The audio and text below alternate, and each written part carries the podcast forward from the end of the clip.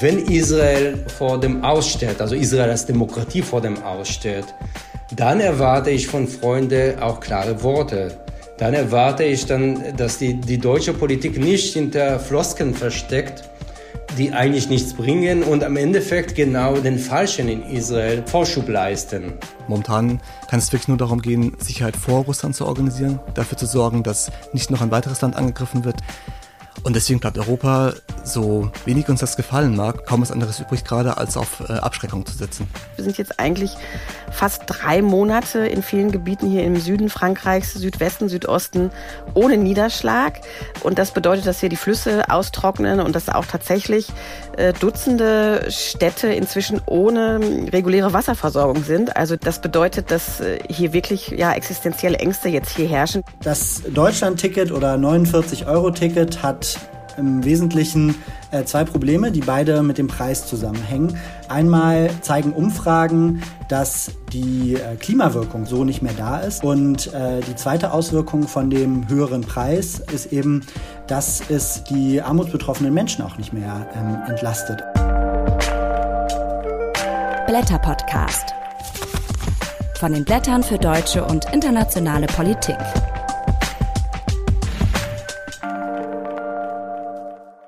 Und herzlich willkommen. Mein Name ist Helena Schmidt und das hier ist die April-Ausgabe des Blätter-Podcast mit den folgenden Themen aus dem Heft der Blätter.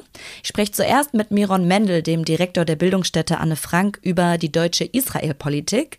Er hält das Konzept der Staatsräson, also der Schutzverantwortung Deutschlands für Israel, unter den aktuellen Bedingungen nicht mehr für tragbar. Außerdem analysiert der Blätterredakteur Steffen Vogel die unterschiedlichen Haltungen innerhalb der EU auf die Frage, wie eine Lösung im Ukraine-Krieg Krieg aussehen kann und wie zukünftig mit Russland umzugehen ist.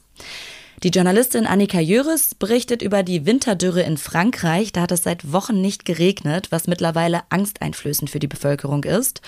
Und die SozialwissenschaftlerInnen Inken Beermann und Valentin Isen, die kritisieren das Deutschland-Ticket, das im Mai kommt und das in ihren Augen kein würdiger Nachfolger des so beliebten 9-Euro-Tickets ist. Und mit mir begrüßt euch hier die Blätterredakteurin Anne-Britt Abs. Hallo Anne-Britt. Hallo Helena.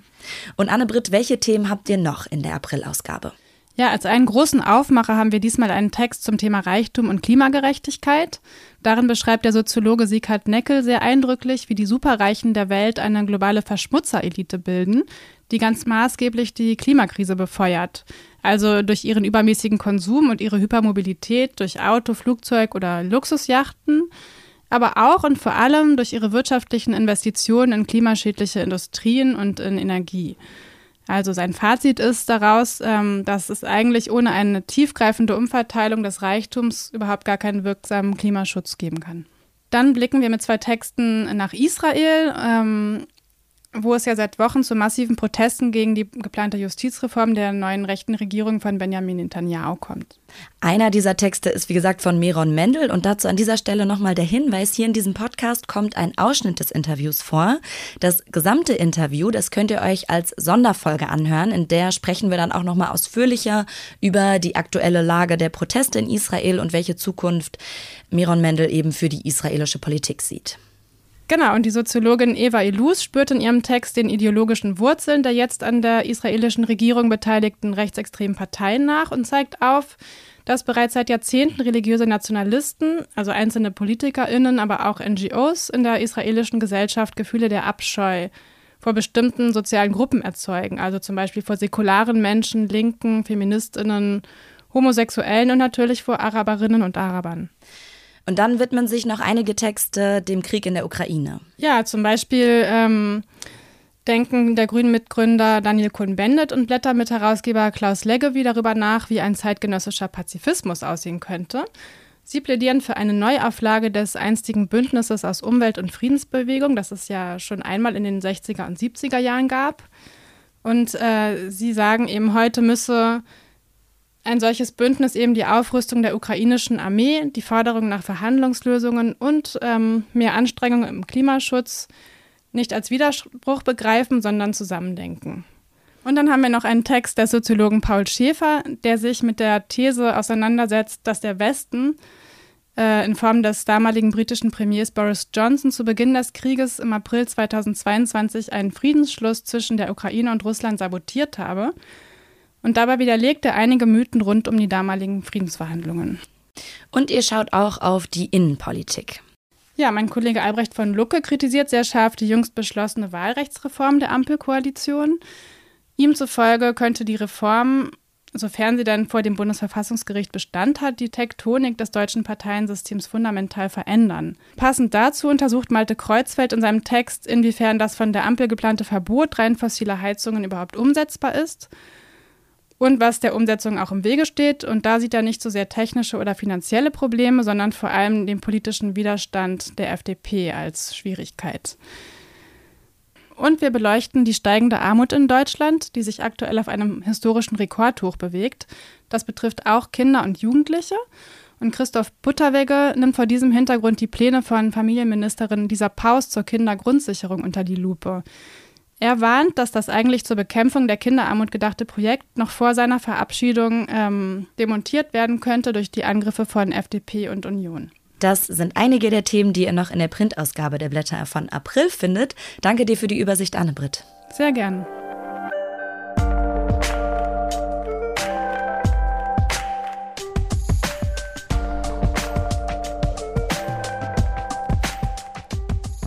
Die Vorstellung, dass die Deutschen ihre historische Schuld an Israel abbezahlen mit militärischer und politischer Unterstützung, ist in der deutschen Politik Konsens. Angela Merkel hat die Sicherheit Israels vor einiger Zeit zur deutschen Staatsräson erklärt. Aktuell befindet sich das Land in der größten politischen Krise seit seiner Gründung.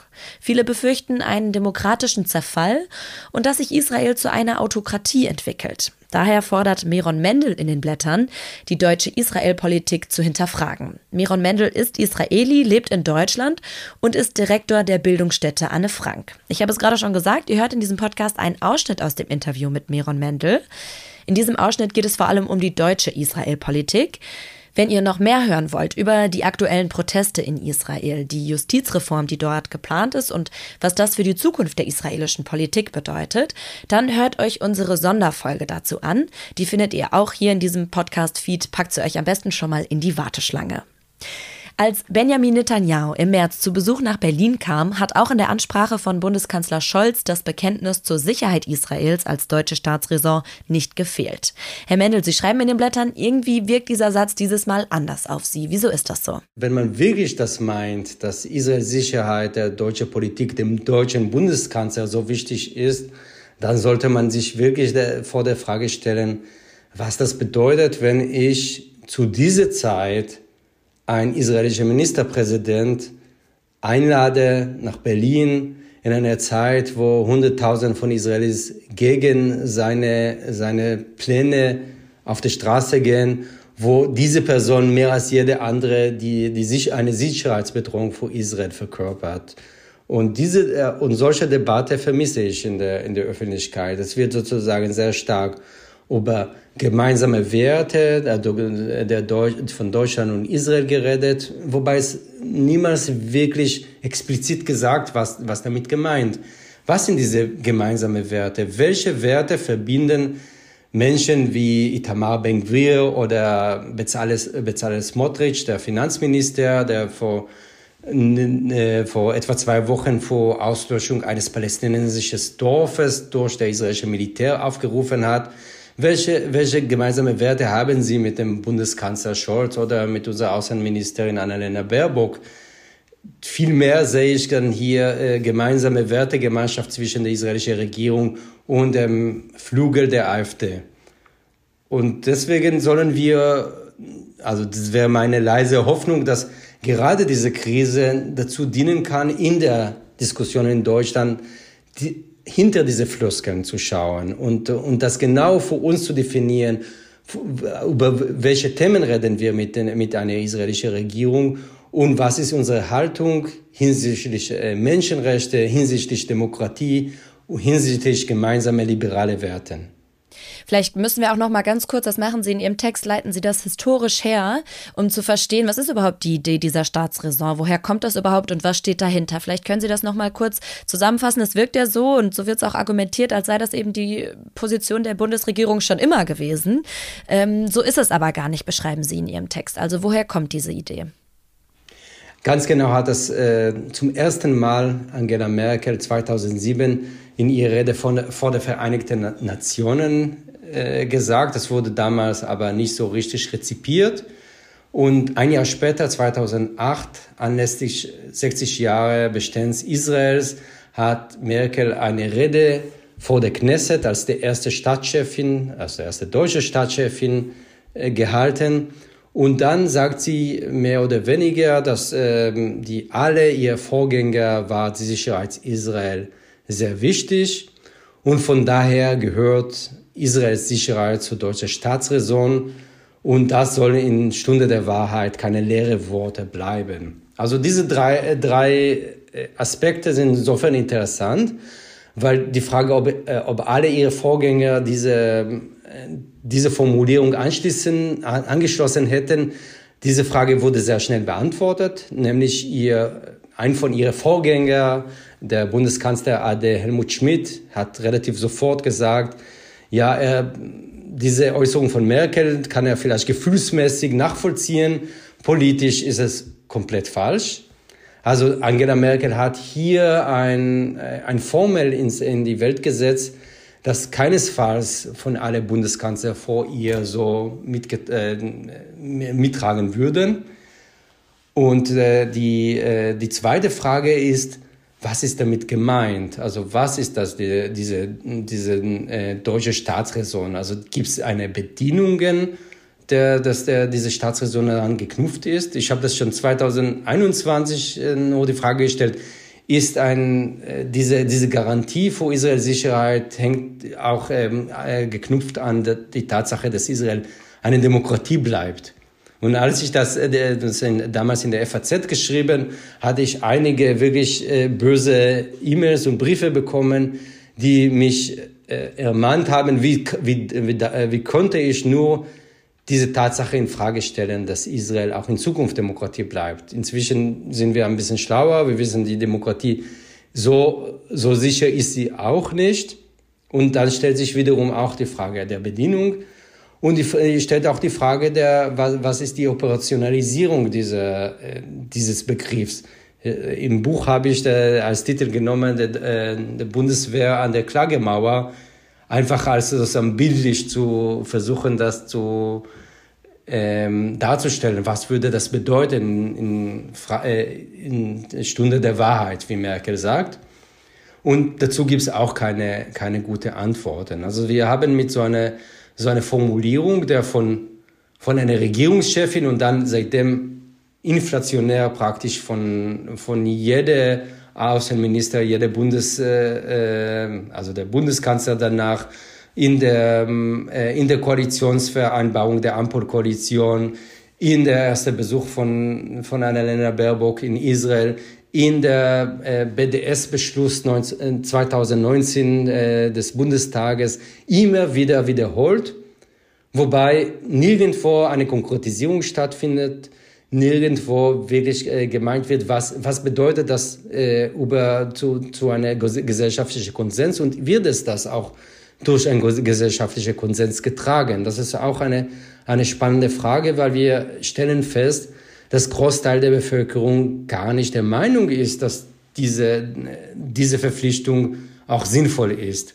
Und äh, dann sehen wir, dass entsteht so eine Art von Schieflage zwischen einem eine politische Sprech, der immer wieder wiederholt wird, ohne konkretisiert zu werden, ohne an Bedingungen gestellt zu werden, und eine gesellschaftliche Meinungsbild, das weit weg davon, äh, davon steht und von daher bin ich der Meinung, dass diese, dieser Begriff mehr oder weniger am Ende ist. Äh, wir werden das noch sehen in den nächsten Jahren.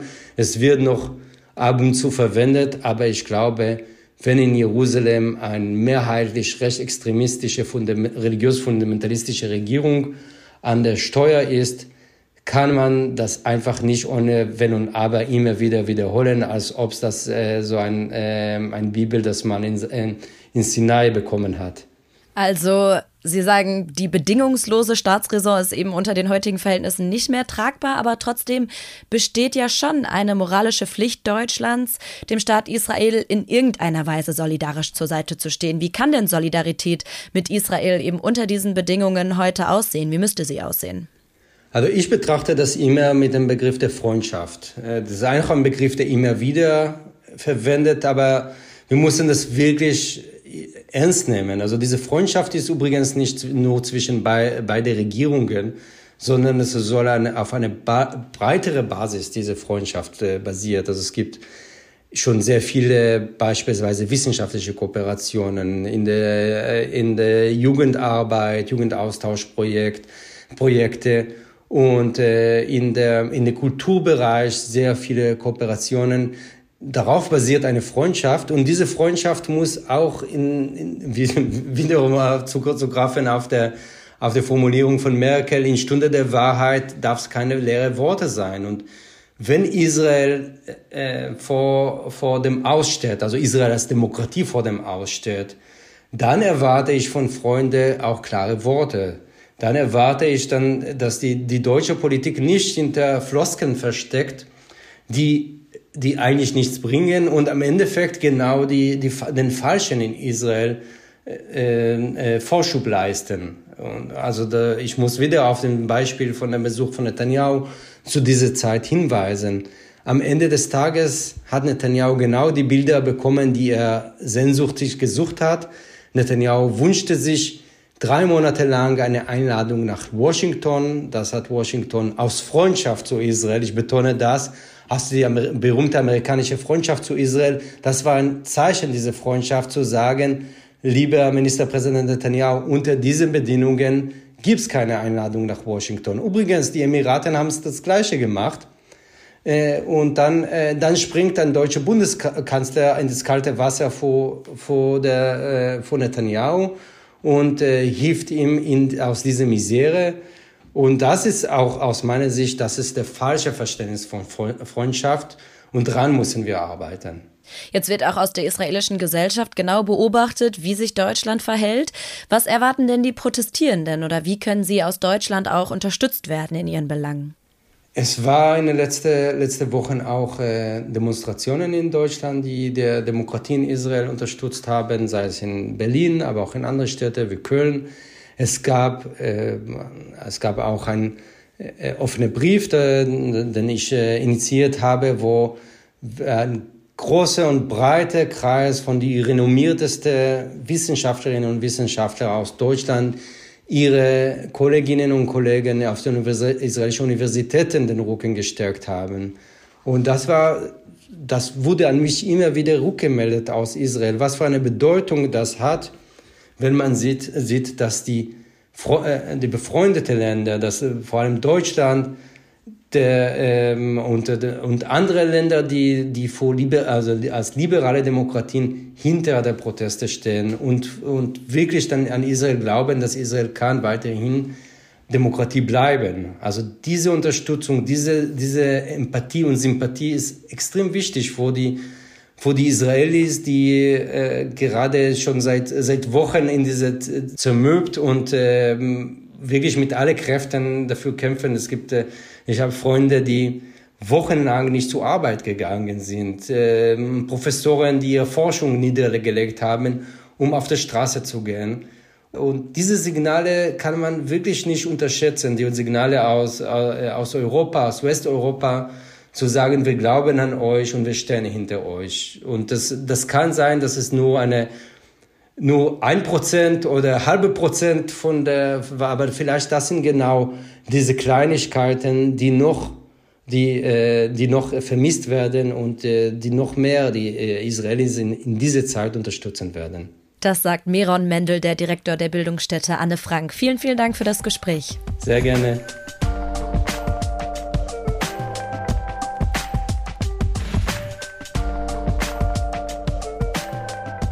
Die EU hat in ihrer Reaktion auf den russischen Angriffskrieg in der Ukraine bisher bemerkenswerte Einigkeit bewiesen.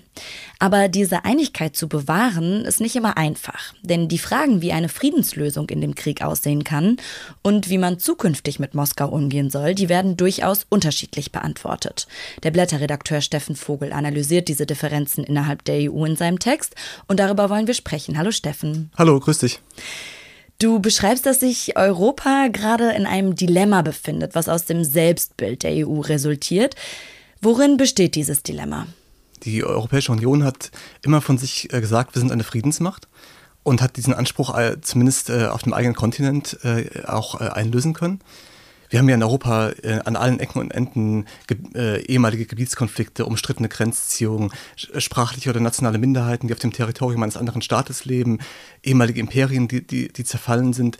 Und es gibt ja in vielen Gesellschaften immer noch äh, Strömungen, die größere Reiche wiederherstellen wollen oder die, die sich abtrennen oder vereinigen wollen. Und ähm, die EU hat es eben geschafft, äh, diese Konflikte äh, zu pazifieren oder, oder weniger bedeutsam zu machen, e-, eben dadurch, dass sie Grenzen weniger bedeutsam äh, gemacht hat. Man kann eben die, die Nachbarn aus der eigenen Sprachgruppe ohne weiteres besuchen fahren, weil die Grenze offen ist. Das beste Beispiel ist sicherlich ähm, äh, die, die, irische Insel, wo der, der, die Befriedung des Nordirland-Konfliktes eben auch dadurch erleichtert wurde, dass äh, es diesen die starre Grenze zwischen der Republik Irland und dem britischen Nordirland nicht mehr gab, was jetzt eben durch den Brexit dann wieder gefährdet wurde. Ähm, aber dieser äh, Weg einer Konfliktlösung über, über Verhandlungen und wirtschaftliche Integration, der wird jetzt in Frage gestellt durch eine ganz andere Form von, von Machtpolitik, nämlich die, die russische Aggression gegenüber der, der Ukraine. Und das zeigt die Grenzen des, des äh, EU-Modells auf. Die EU kann äh, auf einen solchen äh, Völkerrechtsbruch, auf eine solche Aggression äh, eben nicht nur mit Verhandlungen reagieren, weil gleichzeitig in der Ukraine eben geschossen und gemordet wird. Und äh, jetzt steht sie vor der Situation oder seit einem Jahr steht sie vor der Situation, dass sie darauf eben auch mit ähm, nicht selbst mit militärischer Macht regieren darf, aus dem naheliegenden Grund, dass kein europäischer Staat äh, in diesen Krieg verwickelt werden möchte mit einer Atommacht aber doch zumindest mit Abschreckung reagieren muss und das eigentlich ihrem Selbstbild ja zuwiderläuft. Und ähm, du beschreibst es eben auch, dass es da unterschiedliche Ideen gibt, wie jetzt eben mit dieser Aggression und mit diesem Krieg umzugehen ist. Ein Lager, das wird vor allem von Deutschland und Frankreich angeführt oder repräsentiert. Die sehen den Dialog als die einzige Lösung an und wenn es nötig ist, dann eben auch mit Putin. Was ist die Begründung oder die Motivation hinter dieser Haltung? Ja, Emmanuel Macron, der französische Präsident, sagt immer, das ist die Geografie. Russland wird immer äh, ein Teil Europas sein. Das ist eine geografische Realität, äh, dem kann man ja auch nur zustimmen. Ähm, und die Abwendung der russischen Eliten von Europa, äh, die ändert auch daran nichts, dass man eben diesen Nachbarn hat, selbst wenn er ein unfreundlicher, ein feindlicher, ein unbequemer Nachbar äh, sein mag. Deswegen, so argumentiert Macron, ist es realpolitisch äh, natürlich erstmal sinnvoll, wenigstens eine minimale Form von Übereinkunft mit, mit diesem ähm, aggressiven Nachbarn äh, äh, zu erreichen. Und demgegenüber steht jetzt eine zweite Gruppe an Ländern. Welche Länder sind das und welche Antworten sehen Sie gegenüber Russland? Das sind vor allen Dingen ähm, mittelosteuropäische und äh, nordeuropäische Staaten.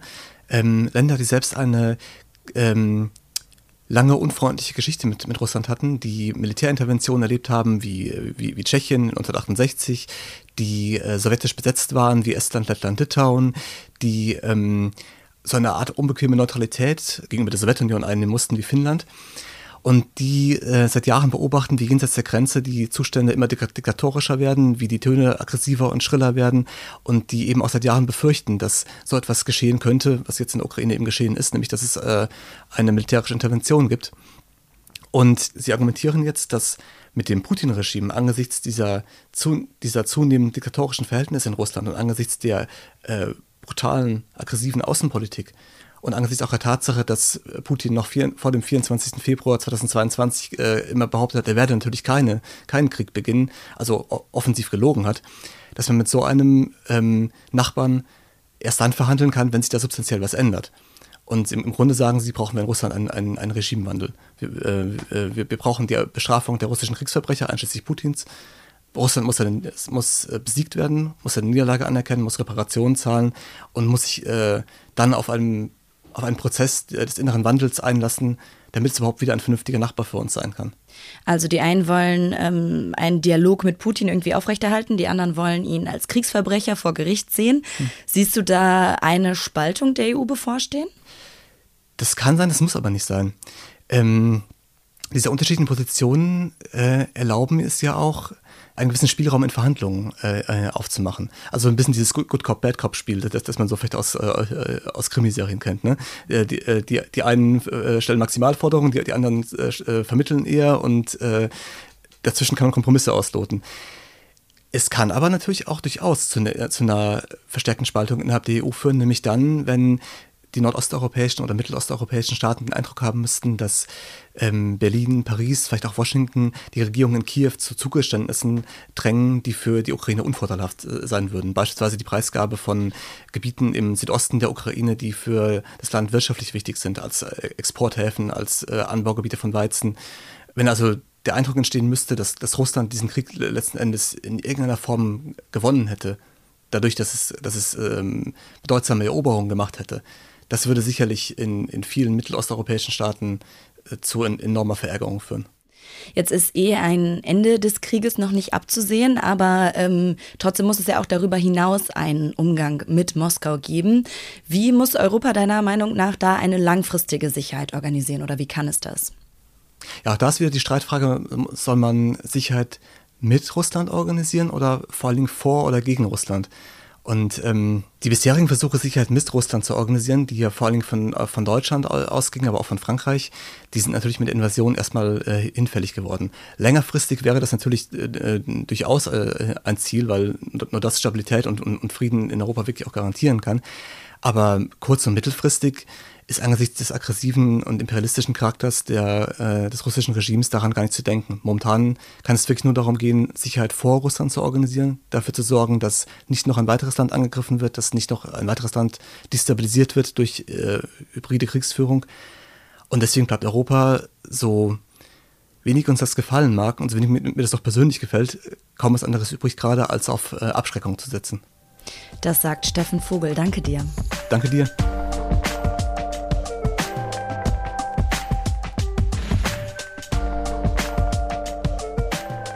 In Perpignan in Frankreich haben im März 1000 Landwirtinnen und Bürgerinnen an einer Prozession teilgenommen, bei der sie einen Schutzheiligen um Regen gebeten haben.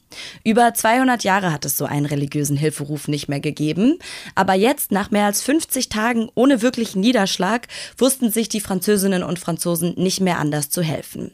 Sie erleben gerade eine so außergewöhnliche Situation, dass sie auch ein neues Wort dafür gefunden haben, die Winterdürre. Darüber berichtet die Journalistin Annika Jöris in ihrem Text Text in den Blättern und über die Auswirkungen sprechen wir jetzt. Guten Tag, Frau Jöris. Ja, hallo, guten Tag. Vielleicht können Sie das am Anfang erstmal beschreiben. Welche Folgen hat diese Winterdürre bisher und wie ist sie gerade für die Menschen in Frankreich spürbar? Ja, die Winterdürre ist tatsächlich sehr dramatisch inzwischen, ähm, weil es hat jetzt weiterhin noch nicht geregnet und es ist auch kein Regen vorhergesagt. Das heißt, wir sind jetzt eigentlich fast drei Monate in vielen Gebieten hier im Süden Frankreichs, Südwesten, Südosten ohne Niederschlag. Und das bedeutet, dass hier die Flüsse austrocknen und dass auch tatsächlich äh, Dutzende Städte inzwischen ohne reguläre Wasserversorgung sind. Also die werden jetzt nur noch äh, beliefert von Wassertankern oder teilweise auch mit Plastikflaschen voll Wasser, so in der ersten Not sozusagen. Und ähm, ja, das bedeutet, dass äh, hier wirklich ja existenzielle Ängste jetzt hier herrschen, die sich dann ausdrücken eben in diesen, diesen Ritualen, die jetzt plötzlich wieder aufkommen, so die, die Anrufung ähm, der Schutzheiligen. Interessanterweise hat es kurz danach auch geregnet. Das hat natürlich, ähm, also in diesem, in diesem Ort und auch tatsächlich nur da in dieser Region, das hat natürlich ähm, sozusagen diesen, diesen Wunschglauben oder diesen Glauben noch ein bisschen befeuert. Aber zeigt halt einfach nur, wie, wie verzweifelt hier tatsächlich die Menschen sind und natürlich allen voran die Landwirte, die ja darauf besonders angewiesen sind. Jetzt gab es auch schon im vergangenen Jahr einen dürre Sommer in Frankreich. Was ist jetzt für den kommenden Sommer für die jetzt schon eben so dramatisch betroffenen Regionen zu befürchten? Ja, also da sind sich die äh, Hydrologen, Hydrologinnen hier eigentlich äh, ziemlich einig, dass es in jedem Fall einen Dürresommer geben wird. Einfach weil das, selbst wenn es jetzt nochmal kräftig regnen sollte, auch über mehrere Tage, eigentlich nicht mehr ausgeglichen werden kann. Der Boden ist ja auch teilweise so steinhart, also betonähnlich. Das heißt, wenn da jetzt äh, Regentropfen drauffallen, dann können die gar nicht äh, sofort aufgenommen werden. Die werden sofort weggespült ähm, in die Flüsse, Kanalisation und landen dann relativ schnell ähm, über die die Flüsse dann sozusagen wieder im Meer, sind also verloren für fürs Trinkwasser beispielsweise oder auch für die für die Landschaft und die Land und die Landwirtschaft. Das heißt, ähm, ja, das mit mit größter Wahrscheinlichkeit, also ganz genau weiß man es nicht, weil die Wettervorhersagen sind ja nie so langfristig, aber ähm, es scheint so zu sein, dass es tatsächlich gar nicht mehr ausgeglichen werden kann, dieser, dieser große Mangel auch an tiefem Grundwasser und so. Das, das ist mit ein paar Regentagen jetzt nicht mehr zu beheben tatsächlich. Jetzt gilt Frankreich generell als besonders betroffen eben vom Klimawandel. Mit welchen Maßnahmen reagiert da die französische Regierung drauf?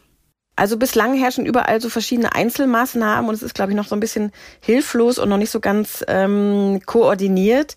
Also in den am stärksten betroffenen Regionen gelten mittlerweile teilweise schon seit Monaten bestimmte Restriktionen. Also man darf beispielsweise ein Auto nicht mehr waschen, die Schwimmbecken nicht mehr befüllen. Also das, das wird sozusagen ähm, begrenzt, aber ähm, das ist natürlich nichts, was jetzt sozusagen langfristig tatsächlich das, das aufheben kann. Ne? Also kann man sich ja vorstellen, wenn man ein bisschen ähm, Autowaschen einschränkt, macht, ist das kein großer Faktor im tatsächlichen Wasserkonsum. Ne? Also die großen Verbraucher sind einmal die Landwirte, die Atomkraftwerke in Frankreich. Ähm, und erst dann die Pri und erst dann die Privatleute. Also insofern sind diese Restriktionen bislang noch relativ wirkungslos und jetzt wird mit Spannung erwartet so ein ähm, nationaler Wasserplan, äh, der Ende März, Anfang April vorgestellt wird und ähm, ja, da stehen vielleicht noch weitreichendere Regeln und auch Ideen für die Zukunft drin.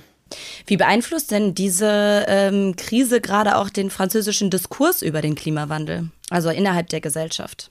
Genau, also über den Klimawandel wird immer noch recht wenig, also über die Ursache dieser ganzen Dürre ähm, wird meiner Meinung nach immer noch zu wenig gesprochen, weil das wäre natürlich sozusagen der erste politische Hebel, was für den Klimaschutz zu tun. Jetzt geht es eher um so schnelle Reparaturmaßnahmen eigentlich. Ähm, aber es ist schon so, dass insgesamt, es gab ja auch ähm, Ende März diese großen Auseinandersetzungen um Senzolin.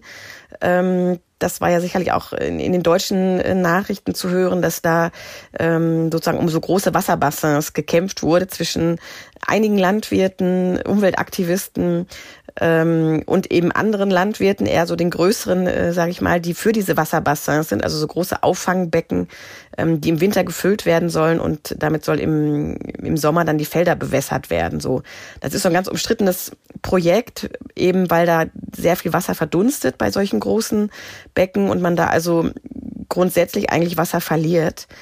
Ähm, das ist so der, der Hauptkritikpunkt. Aber man hat an diesem an dieser Bewegung und an diesem großen Konflikt schon gesehen, dass es jetzt hier wirklich ähm, schon an die Verteilungskämpfe geht in den einzelnen Regionen. Also genau nämlich um diese Frage, wer wer bekommt das Wasser, wenn zu wenig da ist ähm, für alle oder für alle die bisherigen Nutzungen? Wie, wie teilen wir das neu auf? Ne? Das ist natürlich auch eine Frage, die, die Deutschland sich gerade stellt mit seiner nationalen Wasserstrategie. Aber in Frankreich ist es wahrscheinlich noch ein bisschen drängender, das Problem, wo jetzt schon in einigen Regionen tatsächlich ja die Wasserhähne abgestellt werden.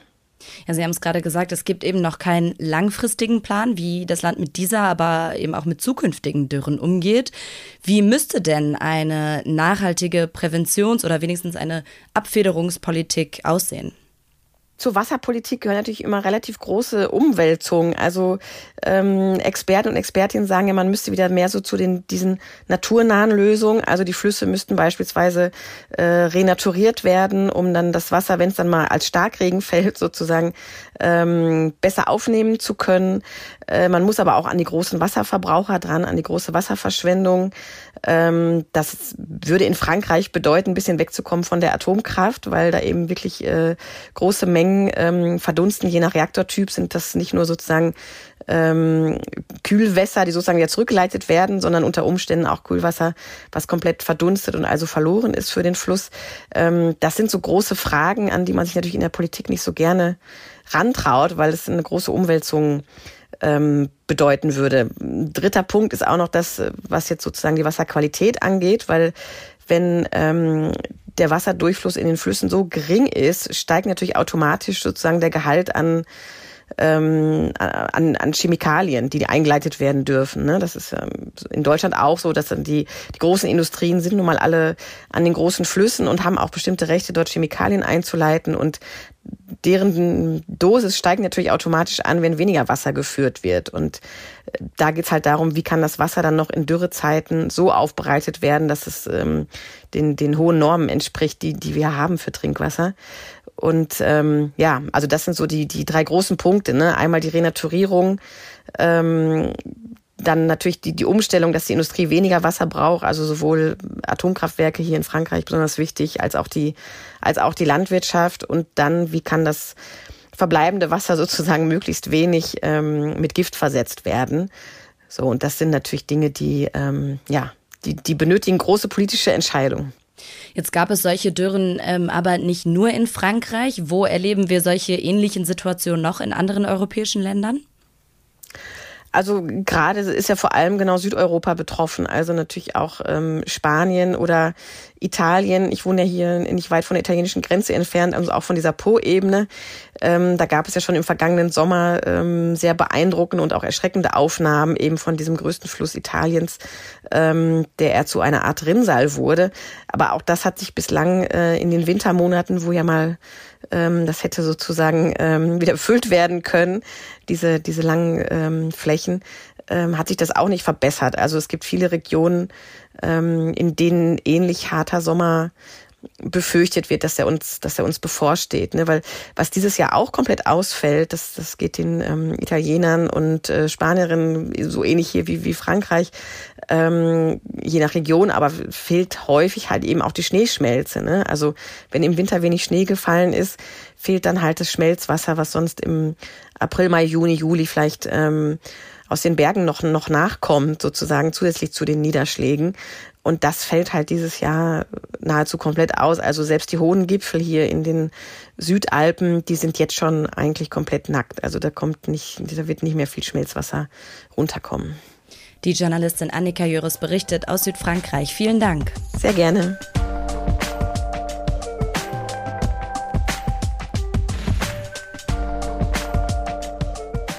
Ab dem 1. Mai ist das sogenannte Deutschland-Ticket zu erwerben. Mit dem kann man dann für 49 Euro in ganz Deutschland mit dem Nahverkehr fahren. Und damit ist es der Nachfolger des beliebten 9-Euro-Tickets aus dem letzten Sommer.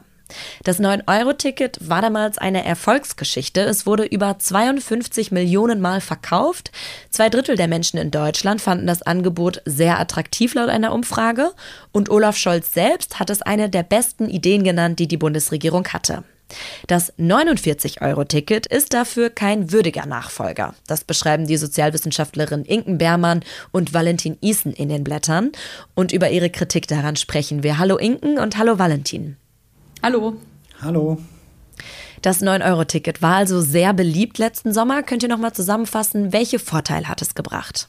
Ähm, also das 9-Euro-Ticket war ja erstmal eine total große Überraschung, weil in dem Moment, als es kam, es war ungefähr vor einem Jahr, herrschte krasser Krisenmodus. Der Ukraine-Krieg ähm, war ganz neu noch und zwar klar, dass es krasse soziale Auswirkungen haben wird, ähm, der Krieg. Also in Form von vielleicht einem Wutwinter, so hieß es damals, oder einem heißen Herbst. Es gab so Angst vor rechtspopulistischen Mobilisierungen, ähm, weil die Menschen vielleicht ihre Energiekosten nicht mehr bezahlen können.